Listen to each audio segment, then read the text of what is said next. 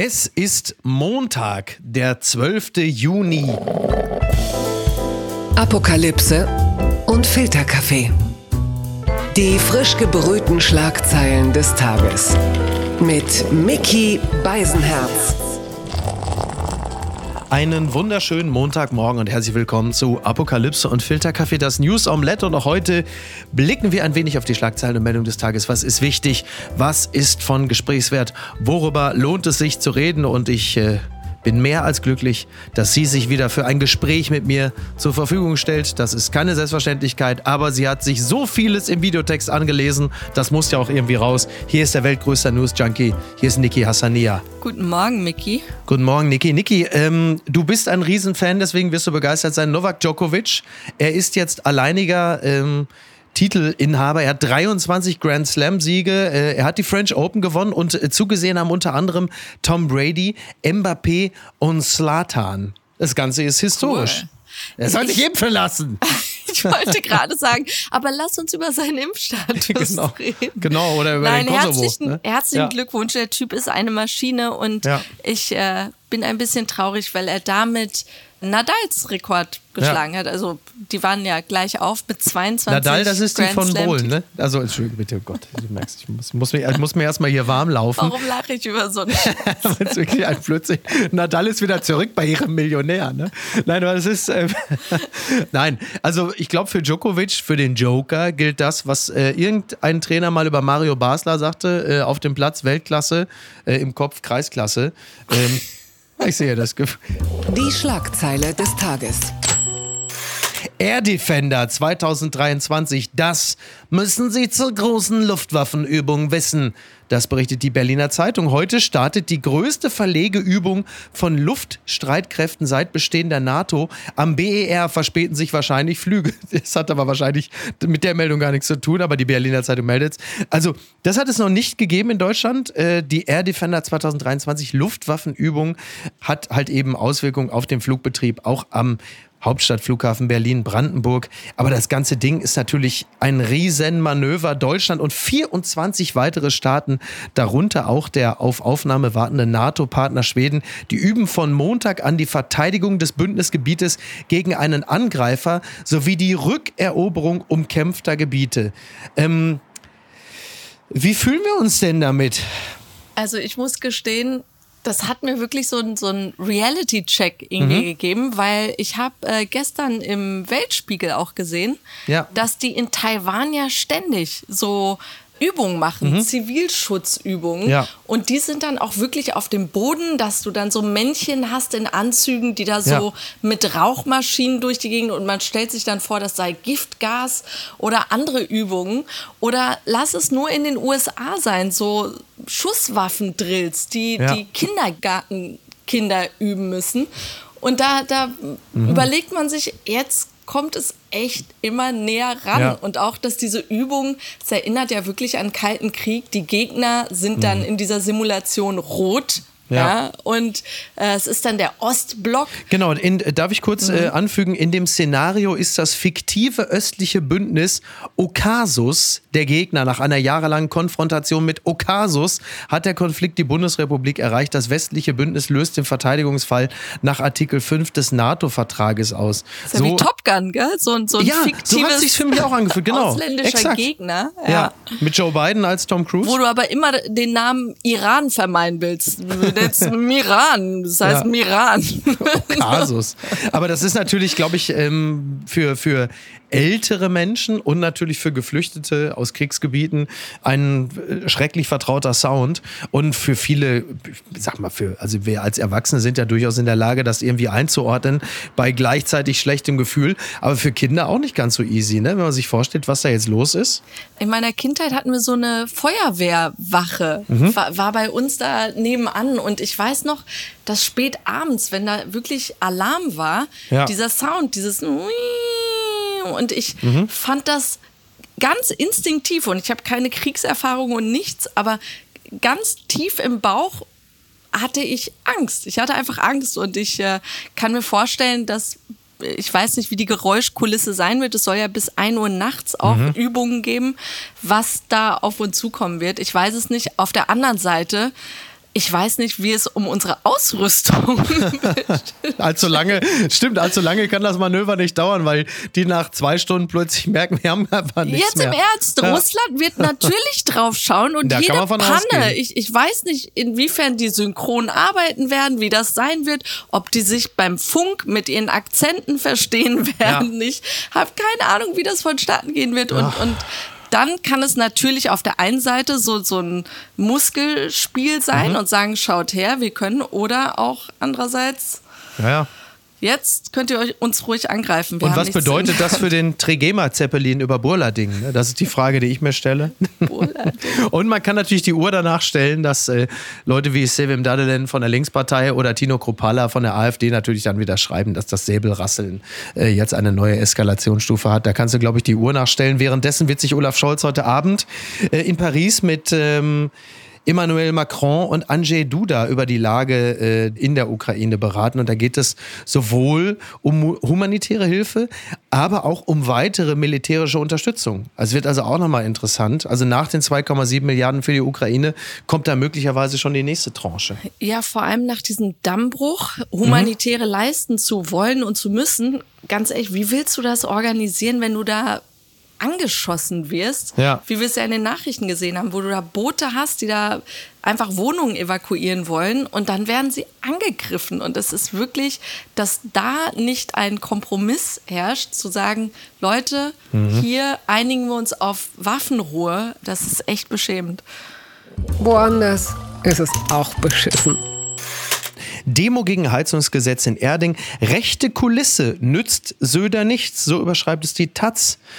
Das also ist sie, die vielbeschworene Mitte Deutschlands. Sie pfeifen, wenn sich einer von der AfD distanziert und jubeln, wenn andere behaupten, es herrsche keine Demokratie in Deutschland oder über die Schutzmaßnahmen während der Pandemie herziehen. Und sie halten Schilder in die Höhe, auf denen etwas von grüner Autokratie und Enteignung der deutschen Bürger steht. Auch von Lügenpresse ist dort zu lesen oder neue Medien brauchen wir, beziehungsweise neue Medien brauchen wir, Lügenpresse. Äh, da hat Markus Söder dann auch äh, quasi so seinen persönlichen Zauberlehrling-Moment gehabt, denn eigentlich wollte er sich da als Volkstribun ja auch ein bisschen feiern lassen, äh, indem er dann über das vergurkte Heizungsgesetz herzieht und plötzlich stellt er fest, ich bin ja nicht der Headliner, ich bin nur der Supporting Act von Hubert Aiwanger, der sagt, die schweigende Mehrheit, sie holt sich jetzt das Land zurück und die Demokratie. Das war schon spannend zu beobachten. Ich glaube, 13.000 Leute waren da.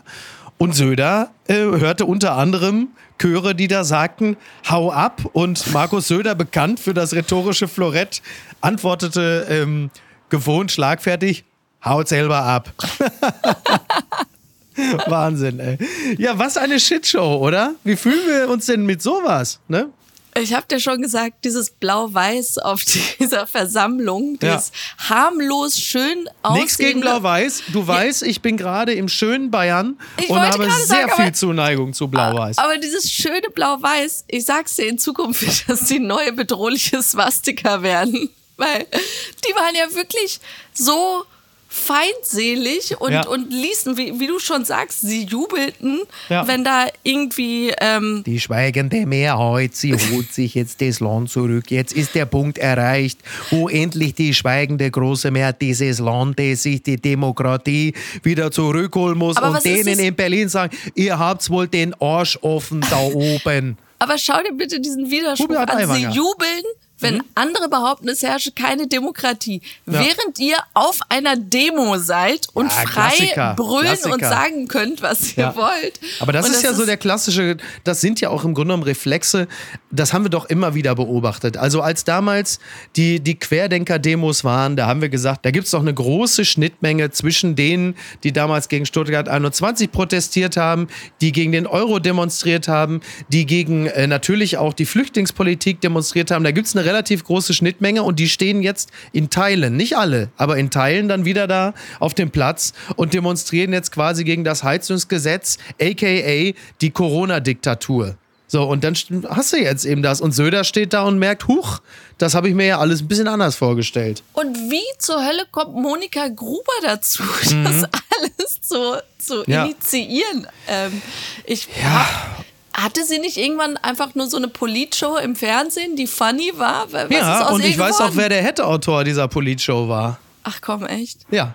Das war 2012 und äh, da haben wir äh, sehr gut äh, miteinander gearbeitet und ich äh, muss auch sagen, ich mochte sie immer gern. Wir haben uns länger nicht gesehen.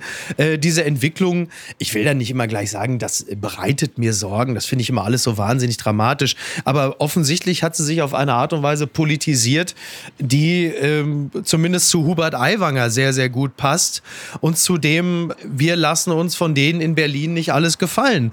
Und um da mal zumindest eine Handreichung äh, zu machen. Es ist halt ja bislang auch sagen wir es mal vorsichtig, ja, nicht gut kommuniziert. Und da gibt es ja nun auch nicht wenige, die ihre Kritik an dem Stil der Ampel haben. Aber du versammelst natürlich dann unter dem äh, Rubrum äh, Kritik am Heizungsgesetz auch noch viele andere. Und wenn jemand wie Aiwanger sagt, das ist die schweigende Mehrheit, die sich die Demokratie zurückholt, dann ist natürlich mal komplett der Geist von Gauland in ihn gefahren. Und der ist ja immerhin Vizeministerpräsident von Bayern.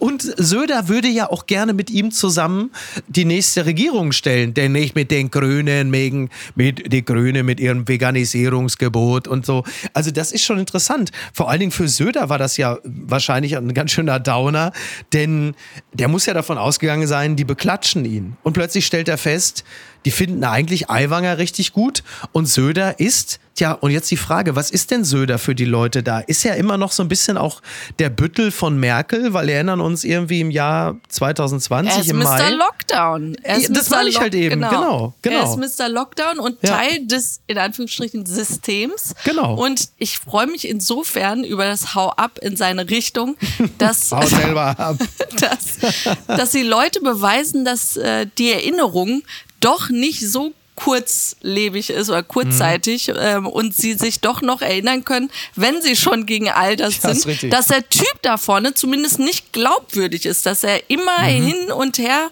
geschwankt ist zwischen Meinungen und Positionen und das erkennen sie wenigstens, dass der Typ echt nicht real ist. Schauen Sie, ich bin flexibel. Das gibt's doch gar nicht.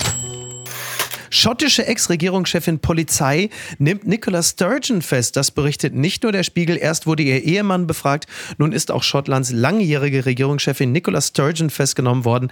Bei den Ermittlungen der Polizei geht es um die Parteifinanzen der SNP. Ja, am Sonntag war das Ganze. Und ähm, ich weiß gar nicht, ob sie sich immer noch, doch, sie ist immer noch in Gewahrsam und wird von den Ermittlern befragt. Das hat die Polizei gesagt. Und es war ja so, im April waren erst ihr Ehemann Peter Morell und dann auch der SNP-Schatzmeister Colin Beatty festgenommen worden. Beide kamen später wieder frei, ohne dass Anschuldigungen gegen sie erhoben wurden.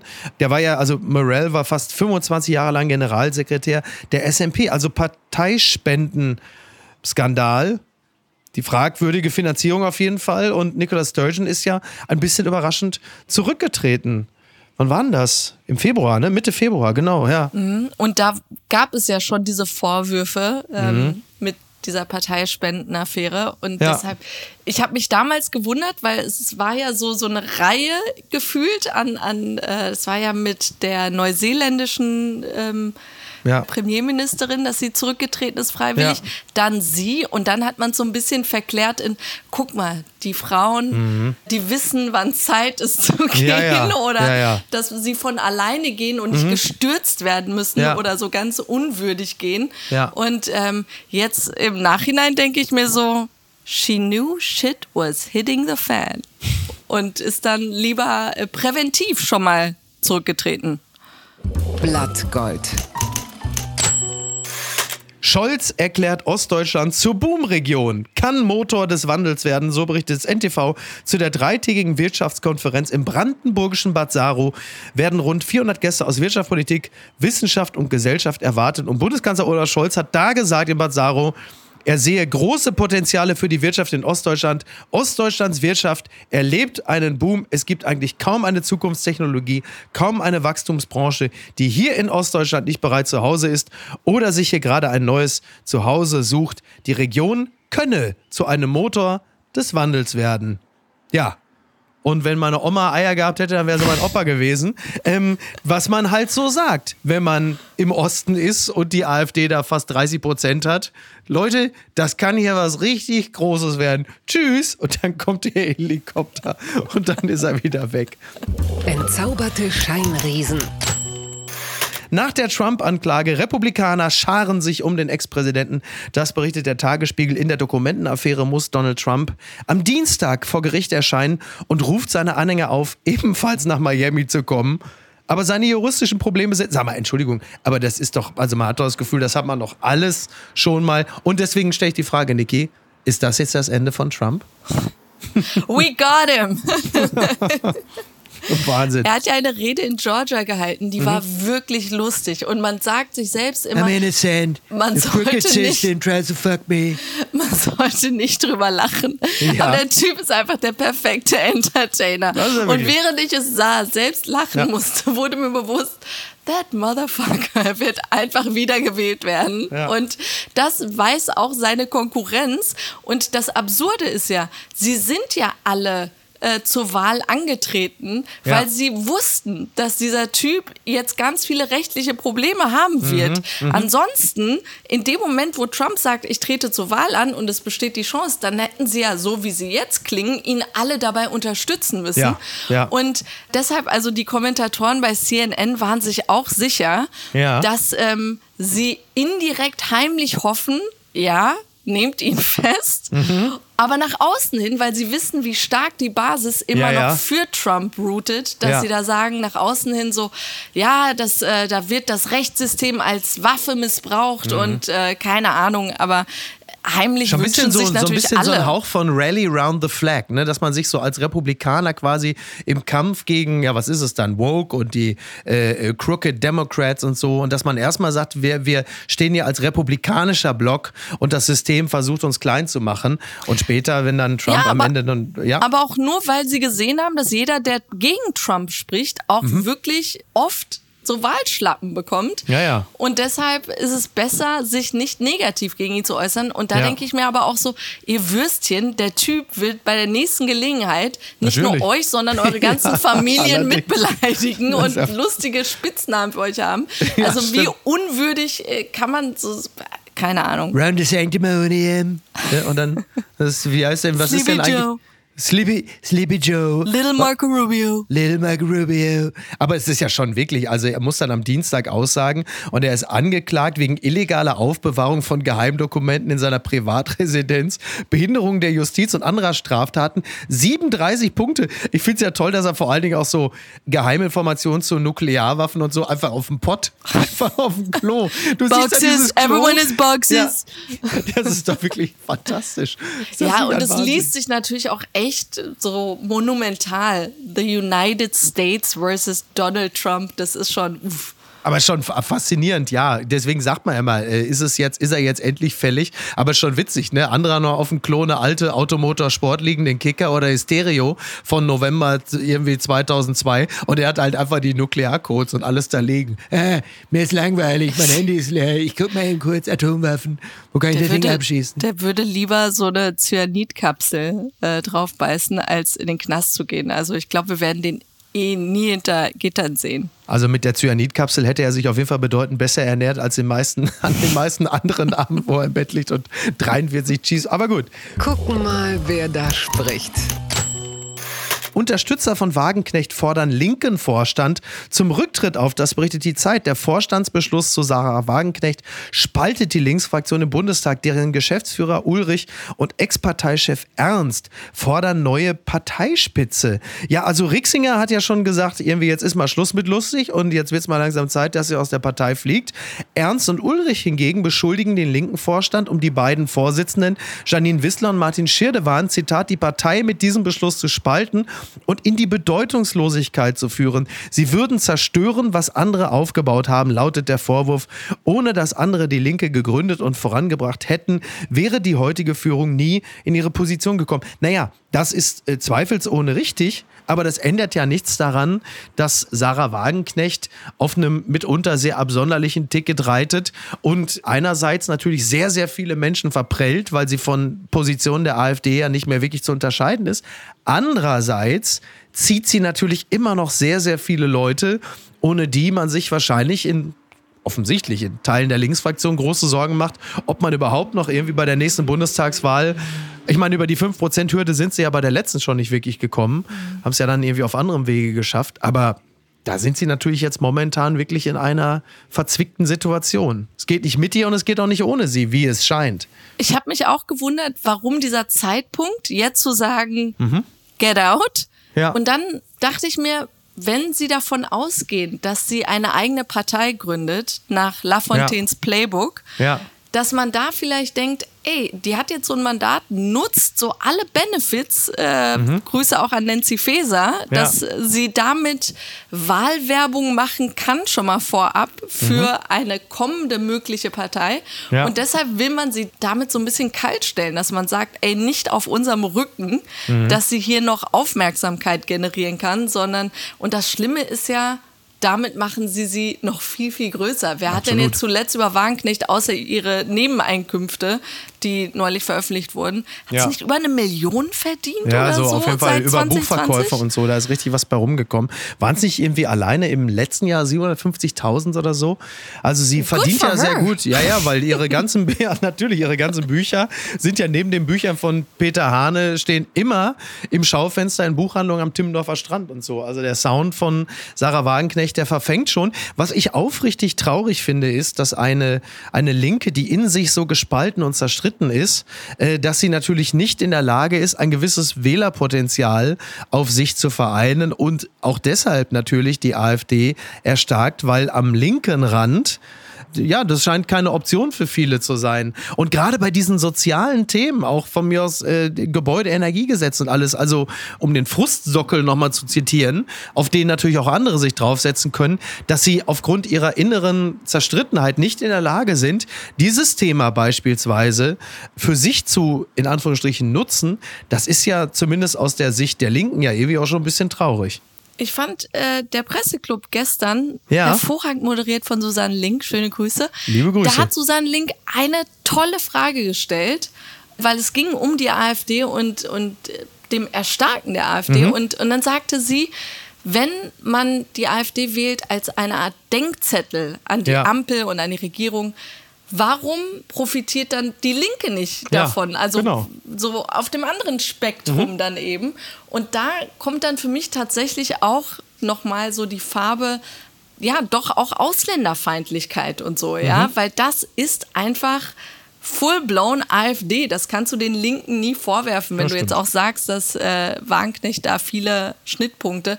Das ist dann, links ist dann doch immer eher Menschlichkeit und Soziales. Hallo, Lina E.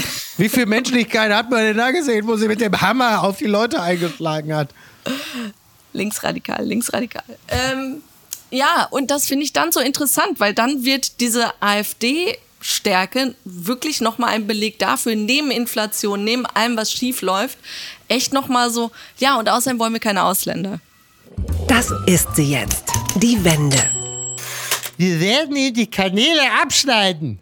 Hönes will Matthäus ruhig stellen. Das berichtet die Bild-Zeitung. Hönes Klartext zur aktuellen Situation bei Bayern, dem Champions League-Finale und über Rekordnationalspieler Lothar Matthäus. Das ist ganz geil. Ich zitiere jetzt die Bild-Zeitung und der Artikel ist noch ist nicht alt. Im Rahmen eines Benefitspiels des Team Bananenflanke zugunsten von Kindern und Jugendlichen mit geistiger Beeinträchtigung in Weissach am Tegernsee äußerte sich Hönes am Sky-Mikrofon auf die Frage, ob in letzter Zeit so viele Clubinterner nach außen gedrungen seien, machte er deutlich, ja, auch Lothar wird in den nächsten zwölf Monaten weniger Informationen kriegen, weil wir die Kanäle abschneiden werden. ist das nicht toll? Ähm, er sagte übrigens über die Bayern der auch. Pate. Der Verein hat sich befriedet, er ist total ruhig. Ja, wir setzen uns jetzt mal die Woche zusammen in einem großen Kreis, der alle Dinge bespricht. Ähm, ich kann das natürlich alles sehr, sehr gut äh, beurteilen, weil ich bin ja gerade am Tegernsee. Ich war ja anlässlich eben dieses Spiels dort. Du ich bin, mit Matthäus gespielt. Ich habe mit Matthäus gespielt. Matthäus, das ist übrigens ganz witzig. Kleine Beobachtung am Rande, das darf man sicherlich verraten, als dann der Stadionsprecher oder der, der Platzsprecher ja, in dem Falle, es war ja ein Dorfplatz, aber ganz, ganz, ganz, ganz toll, sagte, es ist übrigens gerade Uli Hoeneß ist hier. Also ein bisschen so Habemus Papan, Uli Hoeneß ist hier. Dann applaudierte das weite Rund mit Ausnahme von Lothar Matthäus. Ach komm. Haben Sie jetzt Matthäus als Maulwurf ausgemacht? Ja, dass ja. er so die unbequemen News nach außen Die trägt und kommentiert? Ich sag nur so viel. Ja? Er wird morgens aufwachen und der Kopf seines Lieblingspferdes. Und dann irgendwann, irgendwann heißt es nur, Uli, es ist erledigt, bitte. Und dann irgendwann heißt es, hör mal, Lothar Matthäus hat gar kein Pferd. Oh mein Gott, wessen Pferd haben wir denn da? Aber es ist schon wirklich, schon wirklich witzig. Und ich muss also an dieser Stelle mal sagen, ich habe ja da gestern mit diversen äh, ehemaligen Bayern-Spielern gespielt und da am Tegernsee in Rottach-Egern und diese ganze Atmosphäre. Hauptsache, Also ich bin relativ kurz davor, äh, jetzt also zum, zum FC Bayern zu wechseln. Ich hätte Uli Hoeneß, ich, ich stand einen halben Meter von ihm entfernt, aber ich hatte auch keine Lust, mich dazwischen zu drängen Du und zu hattest nur eine Aufgabe. Ich Ja. habe dir gesagt, komm mit einem Selfie mit. Ach, Sie sind das! Sie sind das! Ich lasse Sie umbringen! Hat dann so zwei gut. Brecht ihm die Beine! Das Kleingedruckte. Nach Kopftuchprotest iranische Sportkletterin Rekabi gibt Comeback. Das berichtet das ZDF. Die iranische Sportkletterin Elnas Rekabi erlangte Bekanntheit, als sie bei den Asienmeisterschaften ohne Kopfbedeckung antrat. Nun feiert sie ihr Comeback, diesmal mit Kopftuch. Ja, sie ähm, hat äh, in Brixen in Südtirol äh, quasi das Semifinale verpasst, aber was abseits des Sportlichen viel interessanter war, war halt eben, dass sie wieder ein Kopftuch getragen hat und tja, was lesen wir daraus? Also was bedeutet das für die iranische Revolution? Ist die jetzt abgesagt oder wie, was müssen, wie müssen wir das Ganze deuten? Also ich kann verstehen, dass sie, also ich sehe es jetzt gar nicht als Kritikpunkt gegen sie, dass sie jetzt wieder Kopftuch trägt, weil ich Ja. glaube, der Druck muss so groß sein und ich werde nie vergessen, wie wir alle wirklich Angst hatten Ja. äh, nach diesen Fotos, dass was wird mit ihr passieren, wenn sie jetzt zurückreist. Ich habe gehofft, dass sie irgendwie unterstützt wird, da ins Exil, keine Ahnung, in Frankreich oder so. Aber sie ist ja zurückgegangen und ich glaube, ihr wurde wirklich sehr hart zu verstehen gegeben, wag es nicht noch einmal. Aber ja, der Geist ist aus der Flasche. Sehr viele tragen kein Kopftuch mehr in, in den größeren Städten zumindest. Und wenn sie angegriffen werden von irgendwelchen äh, Sittenwächtern, dann kommen auch andere dazu und unterstützen sie. Aber ich habe tatsächlich, ich ärgere mich weiterhin über unsere Regierung, Ja. dass da zu wenig gemacht wird und aber gleichzeitig so großmäulig angekündigt wurde, feministische Außenpolitik. Ja, ja. Und ich äh, denke mir auch so, diese Sanktionen, die da erlassen wurden gegen den Iran, sind wirklich sind nichts wert. Und auf der einen Seite, und jetzt verstehe mich nicht falsch, es wird jetzt die Grünen ihr Anliegen, aber so diese Die Entzauber Grünen, die Grünen. Nein, die, die Entzauberung in letzter Zeit. Ich finde Ja. das insofern, dieser Größenwahn auf Mhm. der einen Seite, den ich irgendwie gut finde, ja, dass man Ja. sagt, Man kann's wir auch als Ambition Deutschland, ja, aber pass auf, wenn du auf der einen Seite sagst, wir als Deutschland können etwas in dieser Klimakrise bewirken, wenn Ja. wir so diese ersten Schritte gehen. Weil Genau. jeder sagt dann so, ja, was sollen wir denn als kleines Land großartig Wir machen? wollen das Modellland Richtung sein. China, Indien, forget it, ja, dann bist du ja hoffnungslos. Und sie trauen sich das aber zu, zu sagen, wir können das so kippen. Und auf der anderen Seite bist du dann so außenpolitisch, du siehst, ja, was sollen wir denn tun, so als kleines Deutschland, wir können doch nichts dagegen. Und das, diese Hilflosigkeit und diese Machtlosigkeit, die mir mit dieser Außenpolitik gerade bewusst wird, dass man es noch nicht mal schafft, einen deutschen Staatsbürger, der gerade da im Gefängnis ist und auf der Todesliste steht, zu befreien, das sind so Punkte, wo ich wirklich hoffnungslos wäre, wo ich mir denke, okay, was ist das für ein Zeichen? Grüße aus der Phrasenhölle. Und ChatGPT sprach. Es geht um einen Gottesdienst durch künstliche Intelligenz. Die Taz berichtet darüber. Beim Evangelischen Kirchentag wurde der erste von künstlicher Intelligenz erdachte und geleitete deutsche Gottesdienst gehalten mit Erfolg. Zitat: Die Gemeinde springt leicht gestresst auf. Die blonde junge Frau in weißer Bluse legt auf der Leinwand ein ziemliches Tempo an den Tag. Das Bekenntnis des Vaterunsers, einer der Mitmachmomente jedes Gottesdienstes, kam etwas unvermittelt und zack, ehe die letzten aufgestanden sind, ist es auch schon vorbei. Sofort geht es weiter mit dem nächsten Punkt des Gottesdienstes. Predigt, Gebet, Segen, alles programmiert. Also jetzt endlich auch ChatGPT für den evangelischen Kirchentag. Da muss man sagen, ist unterm Strich vielleicht trotzdem noch spannender, als wenn jetzt, sagen wir mal, Olaf Scholz spricht oder Margot Käßmann über Waffenlieferungen sprechen. Es ist doch irgendwie, also, der, also die Taz schreibt, das Echo der Besucherinnen und Besucher der Kirche ist später geteilt. Zu schnell, zu unpersönlich, nie wieder sind einige Reaktionen, die Simmerlein im Anschluss auswerten wird. Andere finden es spannend, wie weit die KI schon ist und wie viel da bereits möglich ist. Beim nächsten Mal auf dem evangelischen Kirchentag würde vielleicht ChatGPT schon sagen, tötet alle Katholiken oder so irgendwas. Das ist ja mal unsere große Hass. Sorge. Ja, wir verbreiten Hass. Moment, so. das war doch schon hier Benedetto. Stimmt, stimmt, stimmt, genau. Also genau, für eine Form von KI, in dem Falle ja kirchlicher Intelligenz, äh, die Hass verbreitet, dafür haben wir doch immer noch Benedetto gehabt. Du hast völlig recht, das stimmt. Oder Kyrill heute. Aber Nein, immerhin fasst die KI niemand an. Oder sagt die KI demnächst auch schon, schick mir mal ein paar hinter die Bühne. Oh mein Gott. Aber good point, ja, stimmt. Ja, richtig. ich ich äh, finde KI, du weißt, I'm all for it. Ich freue mich schon sehr auf alles, was sie tun werden. Mhm. Ja, vor allem bist du ja auch gänzlich gottlos, das kommt ja auch Aber noch bitte dazu. nehmen wir nicht meinen Job weg.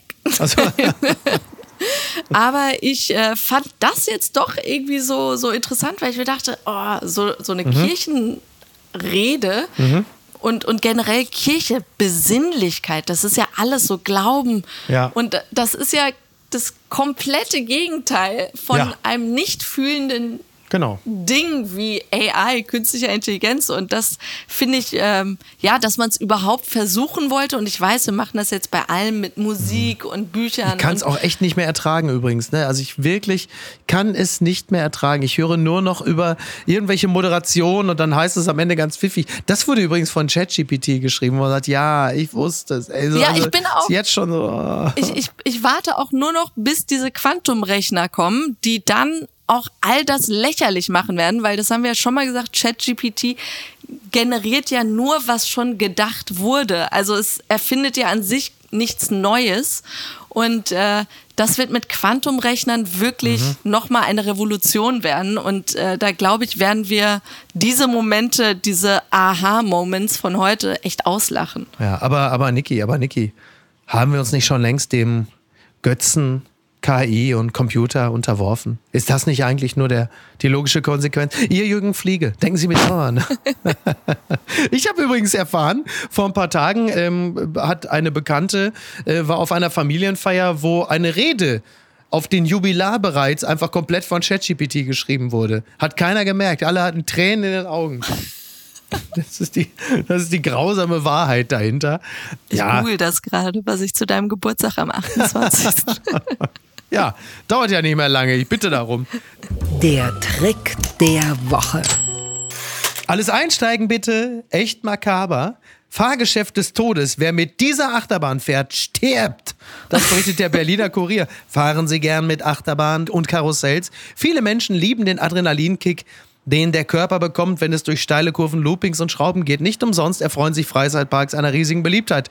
Ja, Herrgott, mein Gott, dieser Antexter, diese Achterbahn dürfte aber selbst für hartgesottene Adrenalin-Junkies zu viel des Guten sein. Denn wer hier einsteigt, stirbt. Und das hat sich jemand ausgedacht. Äh, und zwar Julijonas Urbonas, ein Designer aus Litauen. Und der hat sich einen, äh, also du hast ja schon ganz, ganz, ganz, Ich habe dir ganz vor Jahren, häufig- seitdem wir Ja. zusammen sind, erzähle ich dir von diesem richtig. Suicide Rollercoaster. Ja, jetzt ist es endlich soweit. Seit 2011 die Todesachterbahn. Äh, und die hat er 2011 in einer Ausstellung in Dublin gezeigt. Und wer Aber nur darauf- als ja, Modell. Als Modell, Also das ja, wurde noch nie umgesetzt, leider. Das ist äh, le leider. Ich, ich beschreibe es kurz. Ja, das Streckendesign ist so extrem, dass ähm, man stirbt. Zunächst wird der Achterbahnwagen auf eine Höhe von 510 Metern gezogen. Diese Auffahrt dauert laut Berechnung etwa zwei Minuten. Dann fährt der Wagen mit dem Fahrgast 500 Meter fast senkrecht in die Tiefe, erreicht aber eine Geschwindigkeit von bis zu 360 Kilometer pro Stunde. Doch nun kommt das, was zum Tod führen soll. Eine Abfolge von Loopings, die immer kleiner werden. Innerhalb dieser Loopings wirkt auf den Körper eine dauerhafte Belastung, die dafür sorgt, dass das Gehirn nicht mehr mit Sauerstoff versorgt wird. Rund eine Minute wäre das Gehirn beim Durchfahren der Loopings ohne Sauerstoff. Und das bedeutet, spätestens beim dritten Looping würde laut der Berechnung der Tod eintreten. Lieber Lothar, ich habe als Zeichen meiner Zuneigung, habe ich für dich einen Besuch auf der Achterbahn. Magic Mountain. Genau. Oh also Ja. ich finde wirklich, in, in Zeiten, wo wir auch über Ja. Sterbehilfe ähm, uns unterhalten und Ach so. Menschen in die Schweiz müssen, Ja. um würdevoll sterben Also zu Opa dürfen. geht in den Europapark Rust, willst du sagen? Nein, ich, ich habe das immer, diese Erfindung, habe ich wirklich als etwas so Wundervolles gesehen, dass wenn Mhm. du wirklich irgendwie die Diagnose hast und du hast nur noch irgendwie drei Monate, dass du sagst, ich will laut lachen vom Leben. Heidepark. Suizid. Ne? Ja, toll. Also die Idee finde ich echt gut, wird natürlich dann missbraucht werden, wie wir Menschen halt sind, werden Ja. wir das dann nutzen bei der ersten Depression, werden wir so einen Antrag stellen Das ist und richtig. Achterbahn fahren wollen. Nein, aber ich fand die Idee mal gut und äh, frage mich, ob das wirklich so funktionieren kann. Und an dieser Stelle in China wurde irgendwie Ja. letzte Woche gab es eine Panne mit auch mit einer riesigen Achterbahn, Ja. die im Looping dann stecken blieb, so Oh. Mhm. dass irgendwie elf Gäste da in diesem Park kopfüber Horror. über 20 Minuten wirklich sehr weit oben runterhingen. Und es gibt ja öfter so, so Themenparkunfälle. Und da dachte ich mir, als Achterbahnliebhaberin, dachte ich mir so, wie geht man von so einem Park dann nach Hause mit dieser Erfahrung? Sagst du dann wirklich nie wieder Achterbahn oder was macht das mit einem so Mhm. bei etwas so fun und so schönem Ja. so eine Horrorerfahrung zu haben? Das stelle ich mir echt sehr schlimm vor. Und was schreibt eigentlich die Bild? Post von Wagner. Liebes Manhattan. Würde so das Ende der Welt aussehen? Man wacht auf in New York und kann den Himmel nicht mehr sehen. Die Luft hat eine rostige, rötliche Farbe wie die Oberfläche des Mars. Die Menschen in den Hochhäusern leben wie in einer eisernen Lunge. Sie sollen ihre Fenster nicht mehr öffnen, nicht mehr Tennis spielen, joggen, keine Treppen hochsteigen, nicht schwer atmen. Aus Kanada kommt die rote Luft, wo tausende Waldbrände wüten. Kanada ist tausende Kilometer entfernt von Manhattan. Der Wind ist schneller als ein Ferrari. In New York, der modernsten Metropole der Welt, husten Menschen und reiben sich ihre schmerzenden Augen. Wie schnell ist der Wind bei uns? Wer hat Schuld? Die Tiere sind nicht schuld. Die Steine sind nicht schuld. Die Wälder sind nicht schuld. Es bleibt nur der Mensch. Herzlichst, Ihr Franz Josef Wagner. Wie alt ist er eigentlich? Warum kennt er noch die eiserne Lunge? Also Franz Josef Wagner ist äh, 79, er wird im Oktober 80, übrigens wie äh, Robert De Niro. Da erwarte ich jetzt auch von Franz Josef Wagner, dass er mal die ganze Schreiberei und den Rotwein äh, mal beiseite lässt und sich jetzt mal nochmal vermehrt. Kann man ja wohl von einem Mann seines Alters erwarten. Und da ist ja auch irgendwo ein Stück weit auch ne, Fachkräftemangel, wenn der irgendwann mal aufhört. Deswegen, also er muss sich da den schreibenden Nachwuchs noch selber machen. Den Anspruch habe ich an ihn. Sage ich ganz deutlich. Also Das sage ich ganz deutlich. ja, die Bilder sahen echt gruselig aus. Hört Friendly Fire Ja. äh, von gestern. Da beschreibt Olli die Szene in New York City Stimmt. auch. Wir haben ja unseren New York-Korrespondenten Oliver Polak Genau. da gehabt. Richtig, absolut. Ja, ansonsten hört den Podcast Enter Sandman. Sag mal, was ist denn los Ab hier? heute Abend. Ja, unglaublich. Aber so ist es. genau, die neue Folge. Und äh, ich sag's, äh, ich grüße also speziell unsere Hörerinnen und Hörer im Osten und sage es mit den Worten von Olaf Scholz. Es werden blühende Landschaften auf Sie warten. Es geht mal los. Die wilde Herz. Ansonsten. Boom, ganz Ähm, wie Boom im Osten. Boom, Ganz boom, genau, boom. boom, wie bekloppt, da sag ich euch. Jawohl. Also, macht's gut. Bleib gesund. Bis denn. Tschüss. Die Kanäle abschneiden. Was sollen sie abschneiden? Die Kanäle. Erst die Kanäle vom Luder und dann den Kopf vom Pferd. Ciao. Tschüss. Apokalypse und Filtercafé ist eine Studio Bummens Produktion mit freundlicher Unterstützung der Florida Entertainment. Redaktion Niki Hassania. Executive Producer Tobias Baukhage. Produktion Hanna Marahiel. Ton und Schnitt Niki Fränking. Neue Episoden gibt es immer montags, mittwochs, freitags und samstags. Überall, wo es Podcasts gibt. Stimme der Vernunft und unerreicht gute Sprecherin der Rubriken Bettina Rust.